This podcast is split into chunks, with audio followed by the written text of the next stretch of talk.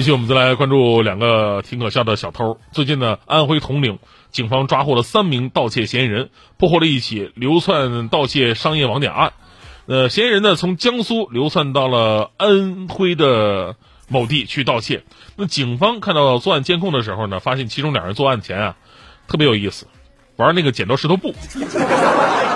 为什么玩剪刀石头布呢？谁输了谁去撬门啊！目前的案件正在进一步的侦办当中啊。你们既然都知道撬门这事儿不太好，互相都不太愿意迈出这第一步，你干什么不得好呢？你做点正事儿，它不行吗？对吧？